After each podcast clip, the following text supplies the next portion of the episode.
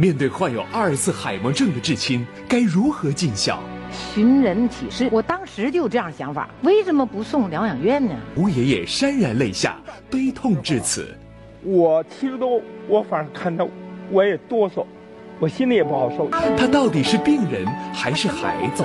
跟小孩一样，还坐在地下哭。所以你就把这些病人当当小孩吧。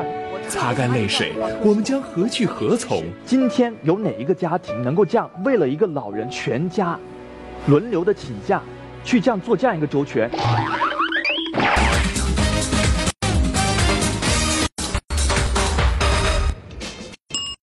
欢迎各位来到我们辽宁卫视倾力打造的走心之作家庭公开课，我是学习委员文杰。让我们掌声欢迎一下今天的教导员周思敏老师。谢谢，谢谢，谢谢。欢迎欢迎，再来欢迎一下我们大班小班的各位同学。首先欢迎大班的高奶奶，欢迎高奶奶，吴爷爷，欢迎吴爷爷，田奶奶，欢迎田奶奶，小班子木，欢迎子木，小强，欢迎小强，浩老年人，什么是幸福？幸福就是在他们老的时候，耳聪目明，对能够身体健康，不给自己的子女带来一些负担，其实是最幸福的。没错。所以，我们今天的这个话题可能稍微沉重。这样，我们先看一个小片儿，来。好，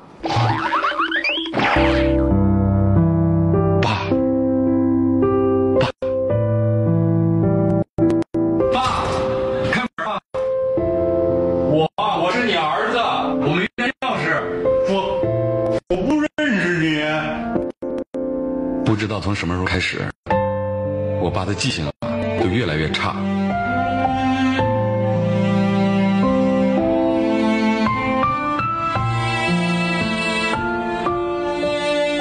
冰箱在哪儿？厕所在哪儿？他刚刚做过的事儿，他都忘了。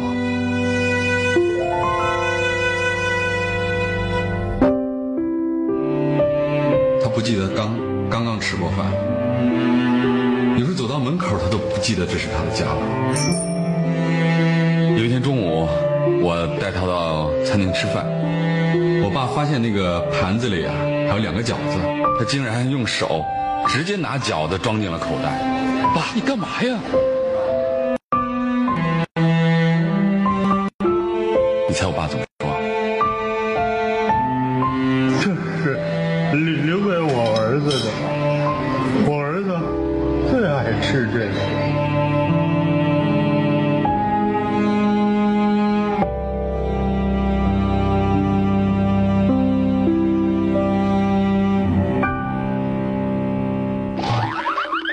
很感人的一个宣传片。在片里的这个老人家呢，他得了一种一种老人常见的病症，叫做老年痴呆。对，呃，它的学名叫做阿尔茨海默症。我们今天要说的这个话题，可能说老年痴呆，并不是说对于老年人一种歧视的看法，更重要的是，我们希望通过今天的节目，能够唤起大家对于老年痴呆这种病症的重视。我给大家介绍一下它主要表现是什么。它会渐进性的记忆障碍、认知功能障碍、人格改变以及语言障碍等神经以及精神症状，严重影响了社交、职业以及生活方面的功能。所以现在呢，就是做子女的也非常的困难，因为我们现在做子女这波人，大部分的是独生子女多一些，所以经常会面临着老人多子女少的这样一个两难的境界。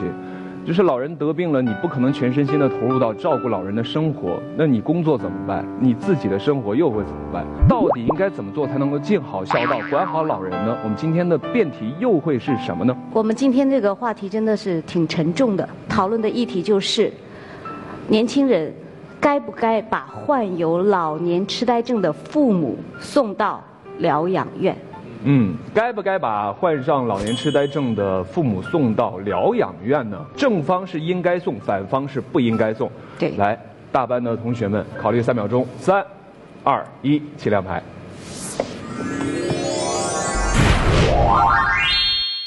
嗯，吴爷爷是站在反方，觉得不应该送啊。田奶奶和高奶奶站在正方，觉得应该送到疗养院。好吧，各自一句话，先来表明自己的观点和立场。高奶奶，为了老人，为了儿女，为了社会，该送。嗯，反方吴爷爷，支撑这些老人生活下去的唯一动力就是亲情。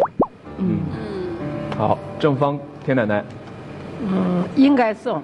呃，为了子女的工作事业，应该送到养老院，减轻孩子们的负担。嗯，好，大班的同学们已经表明态度了，接下来小班同学行使权利，来，三、二、一，亮牌。嗯，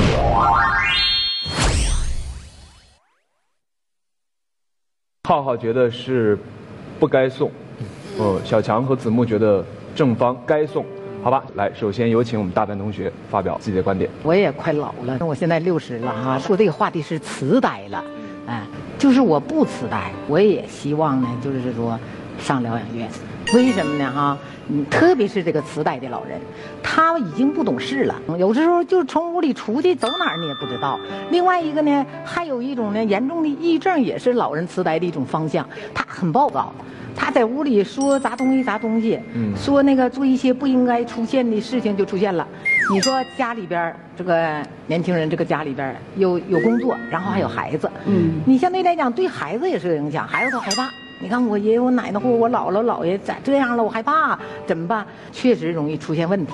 我在我们家就是那个那个小区门口那个电线杆子上，有时候那些广告牌上就看到过寻人启事。哦，呃，我的爸爸。由于患了老年痴呆，走丢了，希望能看到的，是吧？七十多岁了，或啥的，赶紧打电话。我当时就有这样想法，为什么不送疗养院呢？是吧？你说你家里边人的人力都有限，精力也都有限，应该送疗养院，康复设施非常好，他起码不能走丢，是吧？我觉得就是一定要送疗养院。所以现在我有点后悔，就我妈妈那个时候，我就觉得该送养老院。嗯。但是就没有送。其实你上疗养院吧，他就那些护工啊，他分白天黑天值班嗯，他肯定是呢，很专业，给你专业的翻身呐，呃，俩小时一一翻身呐，他起码一点不能得褥疮，对，是的，实话实说，在家就得了。哦，保姆也好，还有家人看的也好，确实你做不到在护理单位、疗养单位那样对。员工的严格要求。另外，咱们亲人不是放到疗养院，咱就不管了。儿女啊，你得定期打电话，你得时不常的去，或者你可以抽查去，像领导检查这样抽查我来了。得了褥疮，你要负责任的，对，要签合同的，要对老人这个孝心要尽，一定要尽到。所以你要在家，你看就得褥疮了，当时难受，怎么难受也没有办法了。就说就是老人，我的妈妈就是这样。好吧，来吴爷爷，您说说您的观点。跟我一块锻炼。那七十八了，老人老年痴呆，他带着一个大队长的一个标标标记啊。一般我见着我就说，大队长好。哦哦哦，对，他看你，他这么看，看人直。我是大队副，他说的很啊，很大队副，很认真的告诉我他是大队副。今天，呃呃，他儿子了，没什么什么侄子了，比比如说他闺女吧，谁都等于轮流，哪天不来了，知道家里没人了。他来了，他也不活动，往那坐，就这么看着大伙儿，有时候有点乐，然后换那地儿，就给他推到那儿。他就是一个孩子，我跟他家里人探讨过，我说你们怎么不送那个疗养院？你们这省得轮流值班。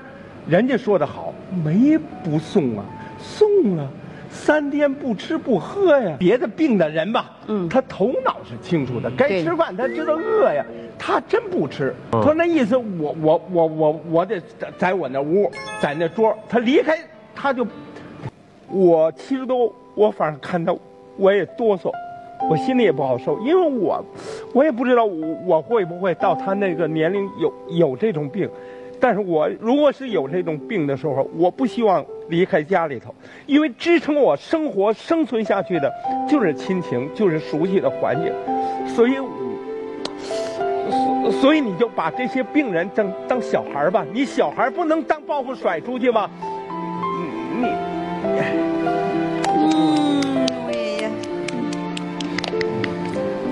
我特别理解吴爷爷，其实人嘛，难免都有这一天。到老的时候，不晓得是生病还是，或者是受伤，或者是怎么样，真的，可能吴爷爷吴爷爷是一个很感性的人，他讲的可能就是他身边的一个例子。我想知道田奶奶您呢？您的感觉是什么？我呢，就想这个，呃，老年痴呆症啊，它是一个老年的一种病，就是糊里糊涂的了。他呀，那个什么事儿都记不清楚了，而且呢，什么该吃饭了，该干什么呀，都不知道。呃，别人呢就把他当成个老小孩儿，那么来哄着他。啊，我有一个邻居，他那个父亲就是得了老年痴呆症了，整天要糊里糊涂的，一会儿，呃，翻箱子倒柜子，非得要找他，呃，当兵的时候那个那个军医。说怎么你又想起找这个了呢？哎，我得去打仗去，就这么糊涂是吧？然后呢，孩子说的，你现在打什么仗啊？你别别弄别弄了，别找了别找！哎呦，跟小孩一样，还坐在地下哭啊，坐在地下哭。孩子们还得哄哄他。然后呢，本来是要上班走了，哎，走不了了，得哄着他弄他，最后影响去上班了哈。比如我要得了这种病，我一定去，我不能影响孩子啊。为了我。呃，我在家里头，孩子们上班也上不了，吃饭也吃不好，就整天哄着我一个老傻子。我觉着我不能那么自私，是吧？赶紧去上疗养院。现在疗养院吧，条件都挺好的，医疗设备也好，呃，大家伙在一起又聊天啊，又说话，哎，都是特别好的。所以呢，我觉着呢，还是应该去那哈比较合适。刚才表达观点的时候，听到田奶奶讲了一个话，我说实话，作为小辈，我听起来蛮心酸的。田奶奶讲，去疗养院为了是给自己的子女减轻负担，不想给他们增加麻烦。那我想着，我们作为子女，是不是也应该为他们多考虑一些？我我因为是一个辩题，所以我还是回应一下刚才高奶奶讲的。您说到就疗养院啊，就包括一些老年痴呆症，的确它会有一些。暴躁啊，或者有一些他不太清楚发生了什么，他容易就情绪不太容易控制得住。那我就在想，作为亲人，有血脉关系的，你尚且有的时候会就没有太有耐心。那我真的比较难相信，就拿着一份工资的疗养院的护工，他真的能够这么全心全意的当成是自己的家人把他做好。确实，亲情很重要。但是呢，你想一想，家里边人人力都有限，对，难道家里就那么周到吗？嗯，家里边二十四小时就都护理的那么严谨，那么不出问题吗？那为什么走失的老人那么多呀？走失的都是家庭走失的多呀，对，可不是说在疗养院走失了多少老人呢。呃，刚才浩浩讲就是说。他担心我们在疗养院的护工能不能像家人一样把这个老人照顾好，但是目前的现实情况是什么呢？是我们的家人已经没有办法去照顾老人了，别说把他照顾好了，因为面对一个痴呆老人，你所需要的不仅仅是说你是家人的身份，更重要的是你有没有专业的技能可以把他照顾好。有时候我们真的是心有余而力不足，我特别想把你照顾好，可是我不懂专业知识，我不知道怎样对你来说是最好的。这是第一个，第二个，由于他的性格暴躁以及他的一些特性，他会有一些常人难以理解的，或者是料想不到的一些行为发生。那这些行为发生之后呢，就会有一些隐安全隐患在里边。在家里，我们是没有办法配全那那么多的这个配套设施去救护他的，对吗？比如说他现在突然之间他割腕了，突然之间他要有其他的极端做法，我们家里人怎么办？你只能是束手无策，你只能是等待第二次救援。可是你在疗养院不一样，他这些的配套都是齐。全的，一旦你的老人有这样的行为发生，他马上就会有这个跟进的措施补上。我觉得这样对老人才是最安全的。其实面对这个话题，我参加过很多节目，都在讨论这个养老院呀、疗养院的话题。谈到最后，大家都会流眼泪。嗯。但是我觉得泪水不应该是这个问题的一个前提，最应该的前提就是怎么样能够让老人他不出问题，能够让他在余生当中还能活得好。我觉得我们不应该做道德上的巨人，行动上的小人，好像把他放送到疗养院，好像心里有些负呃负担不起。像我爷爷说的那个故事，我觉得他缺的不是疗养院和没有疗养院，缺的是相互的一种信任。我觉得那个老人心中感觉，你把我放到疗疗养院，好像你就被这些亲人所抛弃了。我觉得如果能够在沟通当中告诉他，你今天其实就是去，就像孩子到幼儿园一样，有专业的老师在教你知识。然后有很多小伙伴在跟你在一起玩儿，然后那个我我们也会定期去看你，然后也会给你买好吃的，给你买买个玩具。我觉得有这样建立一种信任感，我觉得反而能够给你在我们亲人能够做的是在精神上有所慰藉。在老人随着年龄的增长，他对问题的理解不是像你小强老师你说的那么清晰，他不正常，一很古怪，很任性。刚才讲的正方所说的道理，我都知道，我明白了。因为我现在没得老年痴呆症，对吧？嗯。但是对这种脑子里头有毛病，因为老年痴呆不是身体的毛病，是脑脑神经中枢出现了退化和它的变化。嗯。这种人，他不一定能理解，他就是认熟悉的东西。他这个家，他这个破凳子，你都别给他换地儿。说有一次就因为给他收拾卫生换个地儿，他大发雷霆。咱们想想办法了，就让他多在这个熟悉的环境中、熟悉的人中，这些熟悉的脸孔跟他几十年生活的脸孔和这桌椅板凳陪伴下了，能度过这个最后这晚年。我来理性分析一下，我还真有这样的事情发生在我们身边，就是我外婆得的是冠心病，到后面呢，医生直接叫回家，因为瘫痪掉了。我有几个姨姨妈，然后还有妈妈他们。真的没有谁可以是完全的就辞掉工作来陪她的。后来我们是怎么协商解决的？真的就是有钱的出了钱，然后有个姨妈相对来讲她的工资挣的没有这么多，她负责照顾外婆，真的是陪着外婆走过了人生最后的阶段。而且每天的话会有不定期的就亲人去看她，陪她聊天，包括我自己会去看她。你会发现他在家里住着，同样是病，但是在家里住着有人照顾着，心里真的会觉得很踏实。他最后走的时候，我觉得他是心安理得的走。我不希望真的送到一个疗养院，被他们描述的器械很先进、医疗很先进、药物很先进，但是最后我接到的是一个电话，不好意思，你外婆走了，她走得很安详，谁知道啊？嗯，我首先这这，我觉得你说的那个冠心病和我们今天说的老年痴呆还是两个不同，不要把那个老年痴呆变得那么恐怖，好不好？它不是绝症。刚刚你刚刚举那个例子是什么例子？是。送到医院，医院说他已经时日不多了。这个时候我们能够算得清楚，其实我们能够周周劳一下，让他最后享受这个天伦之乐。其实相当于说，其实是一种补救了，对不对？但是现在是我们希望他能够活得更长，甚至他能够没有疾病的，除了老年痴呆没有疾病的就能够安详的走完这一生。其实我们今天想的是一个周全之策，你其实那其实是一个已经挽救之策，这是不一样的。而且的确，我们亲人互互相的轮护。好像能够达到很好的一个一个一个效果，但是问题是在于，今天有哪一个家庭能够这样为了一个老人全家轮流的请假去这样做这样一个周全？可能两年可以，十年呢？二十年呢？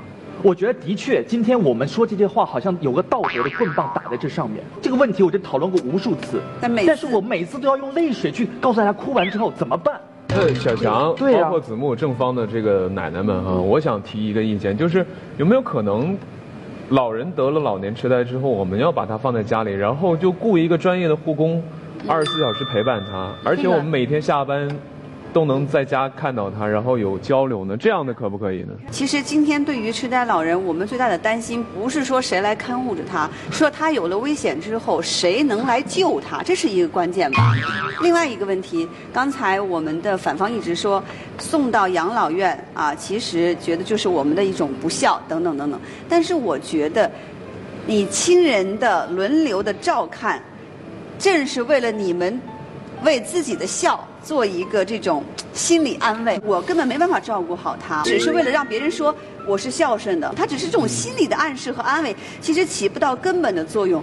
刚才我学习委员啊，刚才说了一句话，我就给我一种很大的启迪，也可能给这个患有呃这这种老年痴呆这个病的家庭啊，提出了一个新的课题。我恍然一惊，一惊完了以后，我我好像在替。痴呆老人，谢谢你。嗯，不是你在给我们又找出一条折中的一条道路。刚才我们提到的说家里请一个护工，其实这个问题更复杂，因为家里请的这种护工雇佣关系相对于简单，流动性更大，而且这个护工在家里边，我们也会发生其他很多的不必要的麻烦和问题在里边，而不像你在疗养院，它是有一个就是相对于固定的这种这种这种这种工作性质的，他没有办法给你反馈的这种老人来说，我觉得不更加更加不好。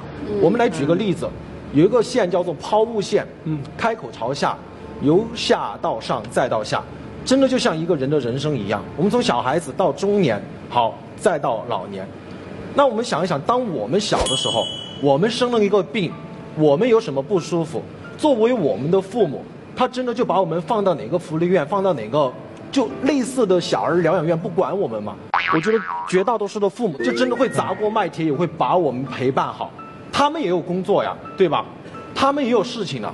那为什么父母老了？好，他真的成了一个老小孩了。老年痴呆症的初端就是老小孩嘛。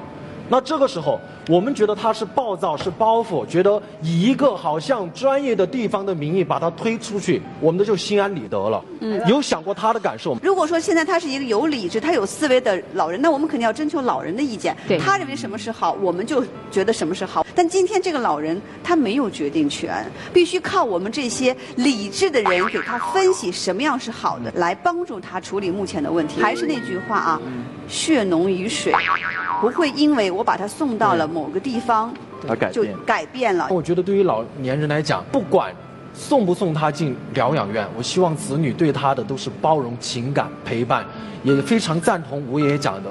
如果以后我们不管在哪儿，真的碰到一些老小孩儿，我不希望再叫他老年痴呆症，我们就把他叫做返老还童，对吧？我们好好的陪他聊一聊，好好的和他唠一唠。这这这这话对。其实刚刚那个吴爷爷说到一个事情，就是我们家人要尽力，其实这个社会也要尽力。其实我们可以发现，其实呃有特别专业的护工，他们在做着他们自己的事情，这其实就是这个社会呃资源合理配置的一个过程。我们作为一个可能并不是很专业的人，首先我们要对这个社会和对那些护工有信任，有信任他们才愿意去。